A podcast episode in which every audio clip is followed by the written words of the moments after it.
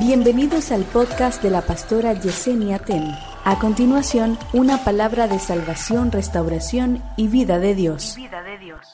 Nosotros tenemos un tema. Como seres humanos siempre queremos quedar bien. Y a veces, señores, en vez de nosotros admitir que no nos hemos equivocado o que hemos cometido una falta, nosotros tomamos una sombrilla para cubrir nuestra falta y quedando mal, queremos quedar bien. Porque es más fácil tratar de quedar bien, aunque hayamos quedado mal, que sencillamente tener el carácter suficiente para decir, yo me equivoqué, yo fallé, no lo hice bien, no debí de actuar así, o me faltó compromiso, me faltó responsabilidad, no actué como debía hacerlo. Te voy a decir algo, cuando tú te equivoques, no compliques más las cosas.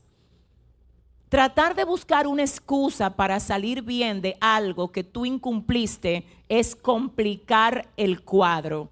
La gente no se edifica con las excusas. Las personas se sienten a veces abusadas cuando tú en vez de admitir algo tratas de empañetarlo para quedar bien. No lo hagas. Cuando tú te equivocas, es de humanos equivocarse. Y lo más sano, de hecho, eso va a traer un aliciente a quien tú le fallaste. Cuando tú en vez de tratar de quedar bien con él, lo admites y dices, sabes que yo te fallé, de verdad, perdóname, tú no te merecías eso. Yo fui impuntual, yo fui desleal, yo fui mentiroso, lo que sea que haya pasado, admítelo, por favor. Es que así tú desarmas, tú desarmas, tú le quitas el arma al adversario de que te siga acusando internamente, de que te acuse delante de Dios y de que tú pierdas credibilidad más de la que ya perdiste delante de la persona que fallaste. Escucha, repito esto, admite tus errores. No compliques el cuadro tratando de quedar bien cuando te has equivocado. Es de valientes, las situaciones se sanan, la gente se le calma la ira cuando tú le dices, perdóname, te fallé. Eso es algo maravilloso dentro del error. Es la mejor manera de enfrentarlo. Pero nosotros tenemos la tendencia de excusarnos constantemente. De hecho, a veces nosotros antes de fallar ya tenemos una excusa preparada. Yo no voy a ir o yo no lo voy a hacer y la razón por la que yo no lo voy a hacer es porque tengo una carta para salir bien de esto. Le voy a decir tal o cual cosa o me voy a justificar con tal o cual cosa. Yo quiero que ustedes sepan algo, mis amados, más que un asunto entre personas, esto tiene que ver directamente con Dios. Escúchame, yo quiero que tú sepas, mi vida, que hay cosas que aunque tú no la creas, Dios la ve. Dios la ve y sirven de obstáculo para tu desenvolvimiento espiritual, para tu avance, para tu desarrollo integral. Señores, hasta que nosotros no desarrollamos carácter firme, hay cosas que no van a pasar en nuestras vidas. De hecho, hay cosas que no nos van a llegar y no es porque están en atraso de parte de Dios. Es que como decíamos el pasado miércoles, Dios nos está protegiendo de nosotros mismos. Porque hay cosas que si Dios las trae ahora con ese sentido de inmadurez, de falsedad, de querer quedar bien cuando realmente lo que tenemos es que corregir la conducta que nos hace quedar mal constantemente, nosotros vamos a dañar las bendiciones que vienen. Entonces Dios dice, yo la voy a poner en pausa y hasta que tú te arregles. Cuando tú te arregles y seas una persona responsable, íntegra, que habla verdad, entonces yo dejo que las cosas fluyan. Yo dejo que otras puertas se te abran. Hay gente que está donde está y no es porque le falte capacidad para tener más. Es que le falta entereza, le falta veracidad, le falta seriedad, le falta compromiso. Escúchame, todo el que se ha propuesto cambiar en Dios lo logra.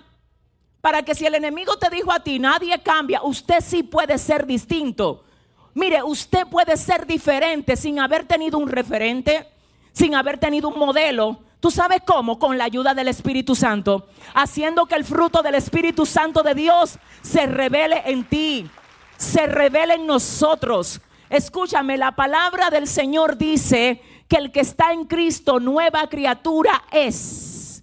Las cosas viejas pasaron, he aquí todas son hechas nuevas. Así que diga conmigo, no debo poner excusas. Eso no es nada, dile que tú no pudiste, dile que tú esto, dile que aquello. Es que no puedes enredarte, es a ti mismo que te haces un daño. Señores, a veces nosotros estamos envueltos en una serie de mentiras, con excusas, con irresponsabilidades. Por ejemplo, en cosas tan sencillas que pensamos que Dios no la toma en cuenta. ¿A qué hora es la reunión? A las 7. Ok, a las 7. Son las 6 y 45. Y hay un grupo de personas que te está esperando. Y tú ni siquiera has salido de tu casa. Entonces te llaman de la reunión y te dicen, tú vas a ser puntual, ¿verdad? A las 7. Ya yo estoy casi llegando. Y tú, eso suena inocente. ¿Tú sabes por qué que suena inocente? Porque tú no le sientes el peso. Tú dices, ah, eso es una tontería. Lo que pasa es que la palabra es clara cuando dice, cazadnos las zorras pequeñas. Porque ellas echan a perder las viñas. Escuche lo que le voy a decir. En lo pequeño hay peligro. Porque lo pequeño es lo que nosotros descuidamos. Lo pequeño es lo que se descuida, lo grande no tanto, es lo pequeño. Entonces en lo pequeño es que se mueve el diablo para engañarte. Dios quiere que tú arregles cosas pequeñas para que se hagan, ay Dios mío, cambios grandes en tu vida. Si tú en esta semana te dispones a atacar tres, tres problemas pequeños que tú puedas tener, tú vas a tener resultados grandes. Que tú digas, mira, en esta semana me propongo, me propongo ser veraz en todo lo que diga, aunque yo pierda van a haber resultados distintos. En esta semana me propongo ser responsable y dar la cara, aunque sea incómodo hacerlo. Van a haber cambios. Entonces el tema aquí es que tú te vuelves, tú te vuelves una persona creíble. Porque aun cuando tú quedas mal, tú le dices a la persona, no, yo me equivoqué. Mira, yo no estoy cerca, comiencen sin mí. Pero ¿qué pasa? Aunque tú fuiste impuntual, fuiste veraz. Impuntual sí, pero verás, lo fuiste también cuando dijiste, no he salido todavía. Pero cuando eres impuntual y además eres mentiroso, estoy llegando cuando te va a bañar. ¿Sí me entiendes el problema? Entonces es mejor solo ser impuntual y ser veraz que ser impuntual y ser mentiroso. ¿Qué tú vas a hacer? Dice el Señor, comiénzame haciendo cambios pequeños para que hayan, aleluya, resultados grandes. Y tú vas a ver cómo tu vida va a cambiar haciendo cambios pequeños. ¿Alguien dice amén aquí? Diga conmigo, renuncio a las excusas. Admito mi responsabilidad. Ahora bien, no todo es excusa. Diga conmigo, no todo es excusa. No, no todo es excusa, señores. Miren, las excusas tienen que ver con nosotros tratar de quedar bien cuando hemos quedado mal. Pero las verdades tienen que ver con hechos que son sostenibles y a veces son necesarios exponerlos. No es lo mismo hablar de una excusa que hablar de una verdad. Escúchame, una verdad y una excusa son dos cosas distintas.